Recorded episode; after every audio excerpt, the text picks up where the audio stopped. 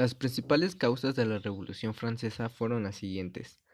Una gran desigualdad social debido a las fuertes cargas, impuestos, tributos y diezmo que recaían sobre los campesinos franceses, quienes con su trabajo debían mantenerse a sí mismos y a los grupos privilegiados que era la nobleza y el clero.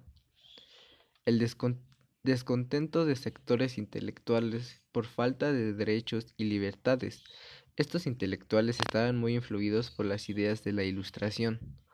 La crisis económica y financiera en la que se encontró Francia, los excesos de gastos de la corona y los gastos provenientes de la participación en la guerra por la independencia de Estados Unidos habían provocado un déficit presupuestario, una serie de malas cosechas que provocaron aumentos desmedidos del precio del pan que era el principal alimento de los sectores populares.